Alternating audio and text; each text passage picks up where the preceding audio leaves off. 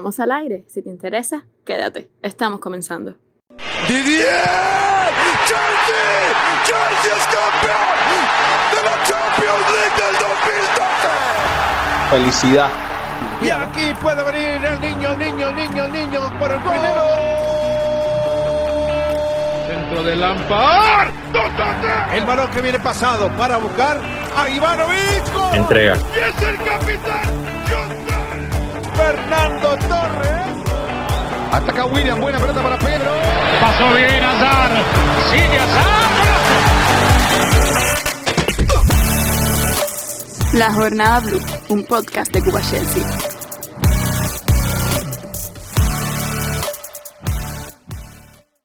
Un saludo amigos, arranco una emisión de la Jornada Blue y hoy tenemos un programa bastante distinto. Empezaremos con una entrevista a un joven periodista que nos llega desde Madrid, España. Se trata de Alex Mosteiro, colega también de nuestro amigo Yavi, que hace algún tiempo estuvo por acá. Y bueno, en una segunda mitad tendremos por acá Oscarito con el, habitual segmento de noticias eh, relacionadas con el club londinense. Bueno, entonces demos la bienvenida entonces a, la Jornada Blue a Alex. Aquí se encuentra eh, Alex, bienvenido a la Jornada Blue y bueno, es un placer tenerte con nosotros. Gracias, Pedro. Gracias a todos los que nos están escuchando desde cualquier parte del mundo, porque sé que en España es un podcast que se escucha. Imagino que hay en Cuba también, así que gracias por contar conmigo y es un placer estar aquí. Alex, arrancando con esta entrevista, bueno, creo que lo primero que queríamos hablar acá en la jornada Blue es sobre el caso de Timo Werner, porque todos sabemos que es un goleador de clase mundial, pero también es un delantero que falla o desperdicia muchas ocasiones de gol. Eh, evidentemente creo que es un delantero irregular, ¿no? Pero es que al final creo que todos los delanteros del mundo son irregulares y es una posición en la que va mucho por rachas. Vamos a encontrar un delantero que anote durante cinco o seis partidos seguidos, luego quizás se tire tres o cuatro, quizás falto de confianza y no anote. Eh, con respecto a los momentos importantes, Chelsea todavía no ha tenido esos momentos importantes de verdad, esos partidos gordos.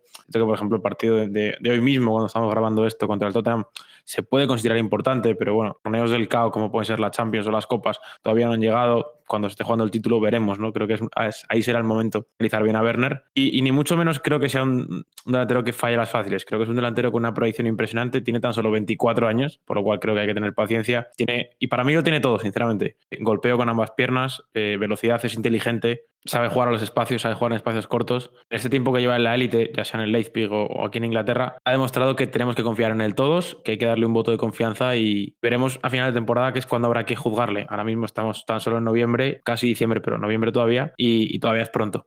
Sí, Alex, la verdad es que hace un tiempo acá en la jornada Blue analizamos eh, el fichaje de, Timo cuando se, se confirmó por parte del club. Y hay que decir que desde su debut en la temporada 2017-2017, Timo Werner anotó tantos goles en Bundesliga como falló grandes ocasiones de gol. Es un jugador que todos sabemos que genera muchas ocasiones en un partido, eh, gracias a su velocidad y el buen movimiento que tiene en el terreno. Creo que lo que se impone sería eh, conocer, ¿no? Si eh, la figura del delantero y lo que aporta el Chelsea debería opacarse por el hecho de no marcar en determinados partidos o fallar chances claras de gol. Creo que esta pregunta tiene dos, dos respuestas, o que la respuesta hay que dividirla en dos partes. ¿no? La primera es centrándonos en Timo Werner, que tú mismo lo has dicho antes, eh, participa en las jugadas de gol, ya sea dando gol, asistiendo o incluso dando ese primer pase, ¿no? generando ese movimiento, di- digamos de una forma más indirecta, a generar un espacio o una ventaja o lo que, lo que genere. Por lo cual creo que Timo Werner hay que analizarlo mucho más de mucho más allá de los datos, las estadísticas de los goles y asistencias en sí o de ocasiones falladas, sino que hay que ver en el terreno de juego, hay que ver cómo su juego influye al equipo, cómo mejora a lo que tiene alrededor y, por eso creo que hay que ir más allá. Y con respecto a la figura del delantero del Chelsea, es que soy partidario de que Werner no debe ser la referencia, por lo cual ahí sería hablar de, otro tipo de jugador el que yo pienso que debe jugar como nueve, ¿no? como punta, referencia. Y también creo que, en este caso, ya sea Giroud o Abraham, que son los dos que están esta temporada, creo que su labor más que anotadora que también evidentemente tienen que meter goles, debe ser la de potenciar a sus compañeros, que son los que tienen alrededor más calidad técnica que ellos. Lo cual, ambos casos, independientemente de quién estamos hablando, hablando, creo que no tenemos que fijarnos solo en las estadísticas, porque sería injusto. Bueno, Alex, pasamos entonces al tema Champions. A medida de la pasada semana recibimos la buena noticia de la clasificación matemática de Chelsea a la próxima ronda de Champions. Sin embargo, el partido contra Rennes no fue todo un camino de rosas para el equipo blue. La primera pregunta que te hago es cuáles fueron quizás las deficiencias que viste eh, en el juego de, de, Chelsea en ese partido. Eh, dos cosas principales. Creo que primero el, la falta de acierto, ¿no? Porque es cierto que empezaron el partido nivel muy alto, a un ritmo muy alto. El Chelsea consiguió plantarse, pero para mí más tarde de lo que se merecieron. Es decir, creo que debieron ponerse 0-1 mucho antes y, y con 0-1 eh, se conformaron, ¿no? Digamos que se quedaron diciendo, bueno, me vale el resultado, pero uno estoy clasificado, me conformo. Y, y ese conformismo jugó una mala pasada. eh, el, el Rennes empata a uno y es cierto que luego en el 90 Giroud consigue anotar el gol de la victoria, pero creo que ese conformismo y, y ese, esa falta de acierto fueron los dos mayores problemas del, del Chelsea ese partido contra el Rennes. Y ahora te pregunto, ¿opinas que Lampard planteó un partido táctico sin mucha desesperación o simplemente se vio superado en algunos momentos por el, por el equipo rival, no? Eh, creo que, fíjate, si te soy sincero, yo lo vi completamente distinto. Creo que el planteamiento de Lampard eh, fue acertado y si el equipo está más acertado al principio, ponen 0-2 o 0-3 y no, no hay más partido, ¿no? Pero al final de la primera parte, sobre todo, como es el mejor ejemplo, el Rennes echa para adelante y supera eh, al Chelsea en, en prácticamente esos últimos 15 minutos y que un poco el Chelsea las ve venir y nada más. Y ahora, Alex, entro en un tema delicado, ¿no? Y es eh, en lo que respecta a la, delantera del equipo y los nombres que tiene el Chelsea ahora mismo en la plantilla. Por un lado, vemos un Tammy Abraham que está cumpliendo en todo partido que juega de titular. Y por otro, nos encontramos a un Oliver Giroud que no está recibiendo muchas oportunidades. Pero sin embargo, aparece precisamente en este partido para marcar un gol importante y bueno, así se da la clasificación del equipo Blue a octavos de Champions. ¿Qué valoración tienes al respecto? Y la otra pregunta sería, ¿crees que Lampard está aceptando en, en su criterio de elección con respecto a estos jugadores? Yo pienso que no. Y el mejor ejemplo lo tenemos en la temporada pasada. Eh, y creo que debe ser incluso la referencia a tomar ¿no? para valorar este tema. Cierto que la temporada pasada Abraham empezó eh, como un tiro. Eh, se hablaba de la revelación de la temporada y, y según pasaron lo- las jornadas, fue diluyendo, se fue diluyendo hasta desaparecer del equipo y, y acabó entrando Giroud, un Giroud que no contaba prácticamente para Lampard y, fue el, titular, ¿no? Por lo cual creo que si eso ocurrió la, temporada pasada con Abraham, Abraham no es la primera vez que le pasaba, porque ya con el, con el Swansea también empezó eh, igual y, acabó desapareciendo. Creo que no hay que darle otra, otra oportunidad más y creo que el equipo con Giroud eh, se entiende. Giroud es un delantero experimentado que para lo que decíamos antes, ¿no? para mejorar a sus compañeros es perfecto y teniendo toda la calidad que tiene el Chelsea arriba con Werner, Ziyech y Havertz, creo que un tipo que no, no requiera focos, que es el caso de Giroud, es la mejor, la mejor opción. Ahora saliendo, Alex, de estas individualidades, ¿qué tan importante eh, piensas que es para el Chelsea eh, esta clasificación tan temprana en la competición? ¿Piensas que terminar primero eh, de grupo debe ser una prioridad? Hombre, evidentemente clasificar tan, tan pronto es una buena noticia siempre, ¿no? Creo que decir lo contrario sería mentir, pero no debe significar relajación para la plantilla, porque el quedar primero de grupo debe ser una prioridad para esta plantilla. Eh, la comparamos con el Sevilla, es infinitamente mejor por nombres la del equipo de, de Julio Lopetegui. Y bueno, va a ser interesante el partido que hay esta semana en Champions League. Eh, evidentemente será probablemente el duelo que decida ese primer puesto, pero creo que el Chelsea debe ganar, debe mm, conseguir ese primer puesto. Primero, lo que decía, por, por plantilla en sí. Segundo, porque al final es eh, una ventaja de cara a los octavos de final grandísima. El, el evitar a grandes rivales en esa primera ronda del CAO de la Champions League es importante, sobre todo porque creo que la plantilla del Chelsea está diseñada para llegar más allá de, de octavos de final de temporada y, y encontrarte un PSG o un Bayern Múnich en primera ronda dificultaría mucho eso. Bueno, Alex, pasamos al partido contra Tottenham y empecemos por lo primero. Eh, creo que lo, lo que se impondría, ¿no? Primeramente, analizar el 11. Eh, ¿Te gustó el 11 que, que, o sea, mostró Lampard en el partido? ¿Crees que algún jugador no debió jugar por encima de otro? ¿Qué opinas al respecto de eso? Creo que es eh, importante destacar varias cosas. El 11 se presupone que es un poco lo esperado por Lampard, ¿no? Porque son ahora mismo sus, jugadores favoritos. Yo tengo varias, varias eh, poco por decirlo, jugadores fetiches, ¿no? Que creo que este Chelsea deben ser titularísimos. Eh, primero de esas pilicuetas. Yo no entiendo, sinceramente, qué ocurre con las pilicuetas. No, no termino de entender el por qué el que para mí es el mejor defensa del Chelsea y de lejos no, no es titular en, este equipo. Eh, ya sea el lateral derecho o de central, me da igual. Eh, es el mejor con diferencia de, lo, de, los cuatro. El segundo tema es el de Jorginho. Creo que Kanté y Kovacic son dos jugadores de un estilo muy similar, no interiores. Con un pivote fijo hoy le hubiese venido bien al, Chelsea. Por último, la figura de Mount Abraham, ¿no? Ese debate, o sea, Mount, Mount Havertz, perdón, ese debate sí que parece que nos va a acompañar toda la temporada. Yo personalmente soy muy de Havertz y creo que hay que darle bola. La confianza no se le da al jugador alemán, es complicado que rinda. Y todos sabemos que tiene un futuro impresionante. Y Alex, una, una, una curiosidad que tenía previo al partido era ver cómo salía Lampard eh, en el parado táctico, ¿no? Eh, porque bueno, hasta el momento está usando un 4-3 que le ha dado muy buenos resultados. Se ha visto un equipo que no se parte tanto en el mediocampo con ese esquema. Pero bueno, no es menos cierto que este partido eh, era con un rival de una exigencia un tanto distinta, ¿no? Y, y también la curiosidad era saber si o cambiaba o mantenía el 4-3 o cambiaba un 4-2-3-1. Con respecto al sistema de juego, lo que decías tú al principio, ¿no? De ese 4-3-3, a mí me sorprendió sobre todo, y, hablando otra vez con, de la figura de Jorginho, ¿no? E- El que faltase un pivote me sorprendió porque creo que todos sabíamos que cuando, antes de empezar el partido que el Chelsea iba a dominar y que el Tottenham iba a encerrarse atrás. Que era- y salía la contra rápido porque es lo que vimos del Tottenham contra el City y, es lo, como lo que mejor sabe hacer un equipo de Mourinho. Por lo cual me sorprendió esa falta de un pivote eh, o ese 4-2-3-1 por hecho de, de que en una contra con Kanté y con Kovacic tan arriba eh, el, el Tottenham tenía mucho campo libre, no, no ha podido eh, completar ninguna con éxito, prácticamente ninguna, pero le podría haber hecho mucho daño. Por eso creo que el esquema no ha sido el, adecuado. Y incluso te diría que Lampard todavía, estando en noviembre, no termina de encontrar el esquema que le gusta. Parece más, o sea, va más encaminado que en septiembre, cierto es, pero no termina de estar a gusto con, con su esquema. Yo la verdad creo que Lampa poco a poco ha ido encontrando su once, ¿no? Todos sabíamos desde la temporada pasada la gran variedad que tenía en la defensa, encontró su, su defensa titular, pero al final, donde más yo creo que ahora mismo está buscando los, los, nombres, más allá de que hay algunos que se han quedado fijos en el once en determinados partidos, es en el frente de ataque, ¿no? Y, y, no, y, no, y yo creo que no es para menos. Donde más, donde más jugadores recibi- recibió el equipo Blue en la temporada fue precisamente por los fichajes que hizo en ataque. Entonces no me parece descabellado que ahora Lampard esté también obligado por algunas lesiones, algunas bajas, moviendo un poco eh, las piezas en ese sector del campo. Y, y bueno, yo creo, lo veo, veo esa situación así, ¿no? Así que no pienso que, que Lampard va por buen camino en cuanto a encontrar un, un once fijo, ¿no? Pues un poco hablando de lo que decíamos antes, ¿no? Que falta que, encajen esas piezas, porque yo creo que cuando encajen esas piezas van a, van a ir como la verdad que como un tiro. Son jugadores de mucha calidad y creo que en el momento en el que empiecen a funcionar y a conectar entre ellos van a, van a ir muy bien, cosa que todavía no está, no está ocurriendo.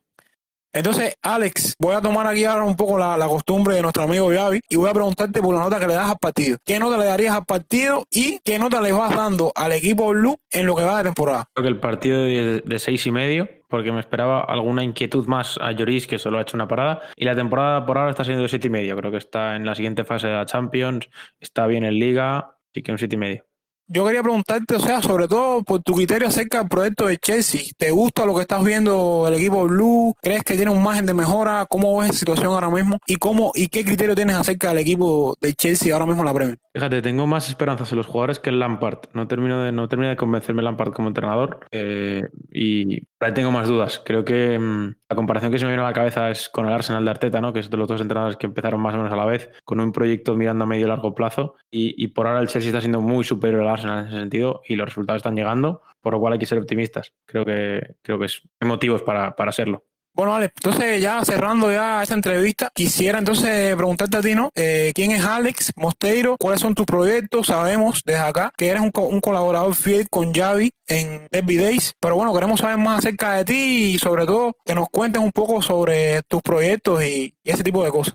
Eh, bueno, para el que no lo sepa, yo soy de aquí, Madrid, España. Eh, tengo 19 años, es decir, estoy en segundo de carrera, empezando segundo de, carrera este año. Y desde hace prácticamente un año eh, tengo un podcast junto también a un amigo. su nombre es Fútbol Capital. En él hablamos del, fútbol de la Comunidad de Madrid, de aquí de España, Real Madrid, del Atlético y de, de algunos clubes más. Así que si cualquiera está interesado en eso, pues os recomiendo que, que nos sigáis. Ahora hacemos cosas divertidas, hacemos entrevistas jugadores alrededor del mundo y hacemos cosas interesantes, la verdad. Y, y luego además escribo sobre fútbol, independientemente de- del equipo que sea, en puntodegol.es. Es una web eh, de fútbol de todas las ligas, eh, la verdad. De hecho, tengo un artículo allí sobre, sobre el Chelsea. A todos los oyentes de Jornada Blue les recomiendo que escuchéis, te pasaré el link, eh, Pedro, para que lo leas.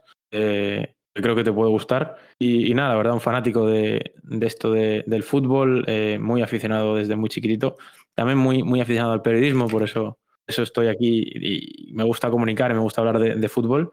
Y, y nada, ese prácticamente soy, soy yo, ¿no? Eh, amante también de los deportes, me gustan varios, eh, consumo mucho deporte, aparte del fútbol, baloncesto, tenis, eh, incluso pádel aquí en, en España está jugando muy fuerte. Y nada, la verdad que, que es un placer ¿no? que, que contéis con, conmigo para, para estas cosas y que desde Cuba eh, os acordéis de mí para, para estar aquí hoy. Bueno, Alex, muchas gracias por estar acá en la jornada Blue y la verdad, cantadísimo con esta entrevista y esperamos nuevamente tenerte acá, ¿no? ¿Por qué no? Gracias a ti, gracias a todos los que nos escuchan desde, como decíamos al principio, de cualquier parte de- del mundo prácticamente y esperamos seguro algún día en, en Derby Days para comentar al Chelsea y cuando vengas a España y a Madrid ya sabes dónde, dónde tienes tu casa. Un abrazo. Bueno amigos, esta fue toda la entrevista y bueno, ahora es momento de pasar entonces con el segmento informativo, la tengo por acá Oscar preparándose, así que no se muevan donde crean que están escuchando, que enseguida estamos de regreso con Oscarito y las informaciones. Centro de la pelicueta por abajo, Timo Werner, se vaya. Se quedó con derecha, tapó Mendy, tapó Mendy.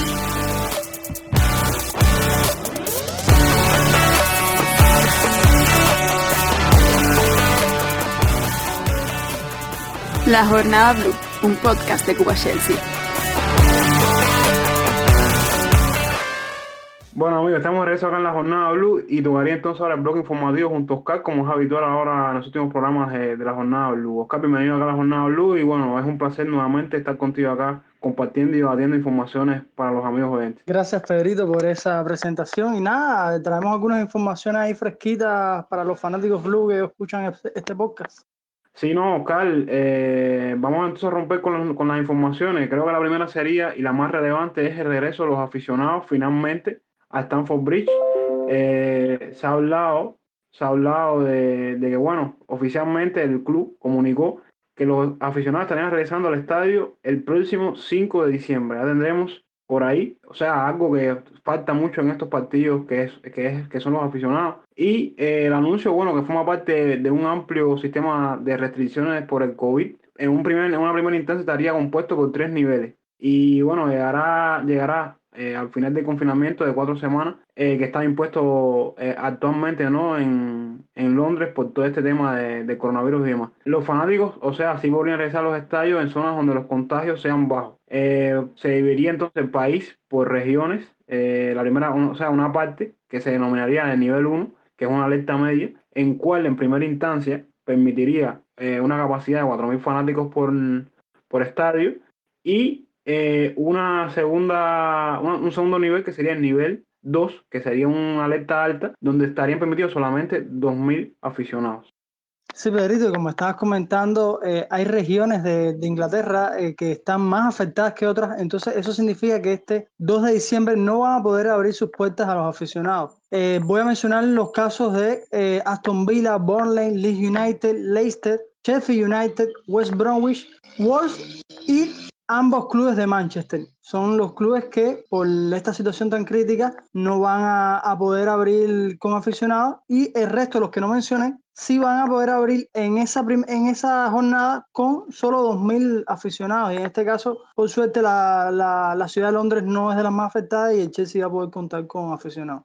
Sí, no, y es que estaba diciendo, creo que en una primera instancia salió, como, como estaba comentando, una alerta media para 4.000 fanáticos. Parece que eso no va a ser posible y finalmente se dejó eh, los, o sea, los niveles eh, de afición, o sea, la, la cantidad de aficionados correspondiente a, a un nivel medio, o sea, por, lo- por de momento, en un inicio serán 2.000 aficionados, donde se pueda permitir eh, el ingreso de, de todos los fanáticos de- en los diferentes estadios y demás. Y bueno, eh, como estabas diciendo, Londres se encuentra en el nivel 2, por lo tanto, significa que son 2.000 aficionados que podrán asistir a, a partido Premier League contra, en casa contra Leeds, o sea, será el primer partido donde poda- podamos contar con, con aficionados en Stamford Bridge el próximo sábado 5 de diciembre.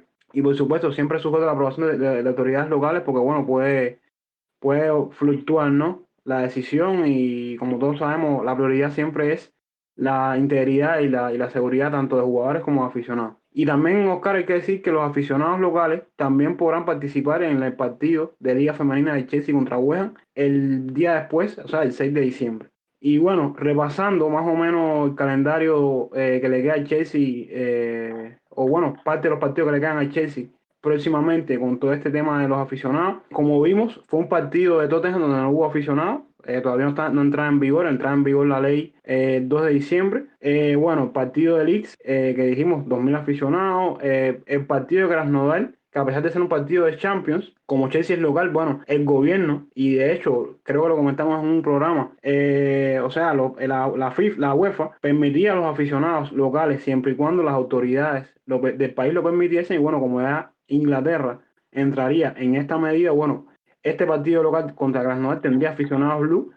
Eh, el partido de Everton, que como tú mencionabas, en este caso, a priori, a no ser que algún aficionado en Everton de Chelsea, no contará con aficionados eh, de Chelsea, ¿no? Porque no pueden ir aficionados visitantes, pero sí contará con fanáticos del Everton, por lo tanto también serán 2.000 aficionados. Y eh, el último partido, así que, que más o menos acaba de destacar, sería el partido contra Wolverhampton, que no contará con fans. Y esto es porque, como, como tú estabas repasando, es una de las zonas afectadas Incluso se habla de que para ese partido, eh, después de ese partido, se proponga nuevamente una revisión de las reglas, a ver si eh, estas zonas que aún no podrán contar con aficionados vuelvan, vuelvan a, a la normalidad como, como las otras regiones que sí pueden. Entonces, hay que ver cómo, cómo se desarrolla esto. Eh, significa que, bueno, de todas, de todas formas, no podrán contar todos los estadios con la capacidad máxima, pero los clubes continúan trabajando ¿no? para acomodar la mayor cantidad de fanáticos eh, de la forma más justa ¿no? y siempre pensando en la integridad como dije. Eh, entonces, Oscar, vamos a pasar al próximo tema. Eh, el próximo tema que se, está que se está hablando en las últimas semanas es la re- reincorporación de los cinco cambios a las principales competiciones de la liga inglesa. Y es que la Premier ha comenzado a moverse para permitir el uso de los cinco suplentes en los partidos. Y hay que decir que, bueno, la máxima categoría inglesa es la única competición importante de Europa que limita eh, los suplentes a tres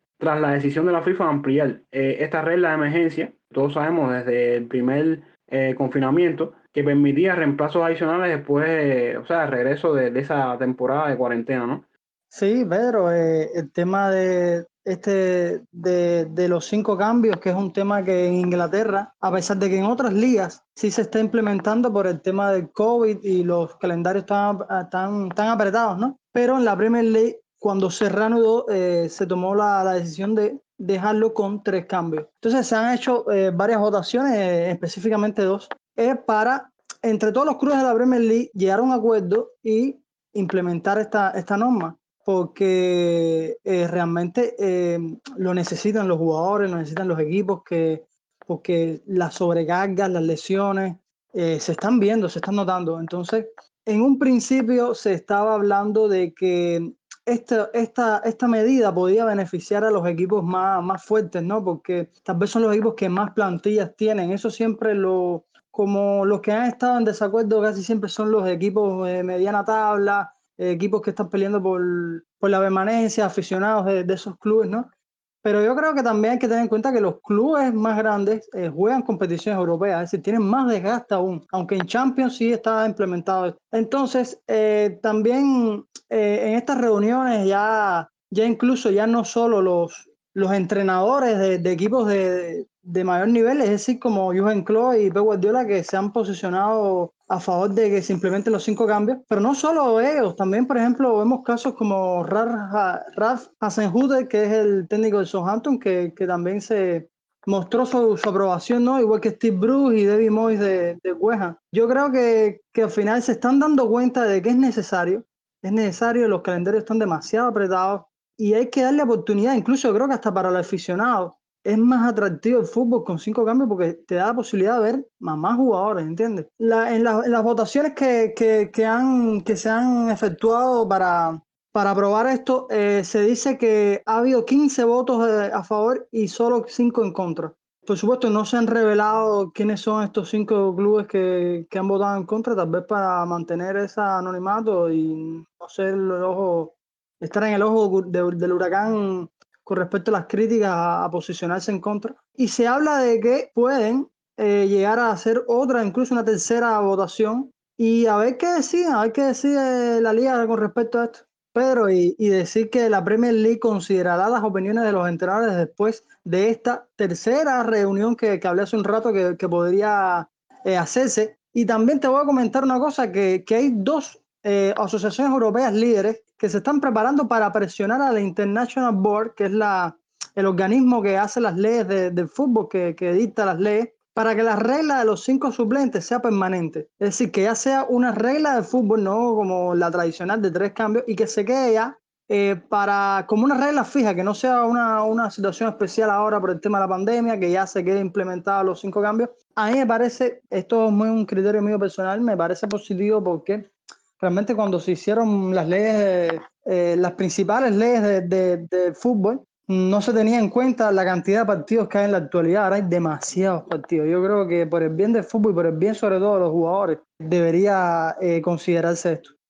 Sí, no, Oscar, y lo que estabas comentando, o sea, agregar también que, o sea, es súper raro ver que la Premier, o por lo menos el fútbol en Inglaterra, es el que más partidos tiene y es el único que no tiene esta regla actualmente eh, implementada, ¿no?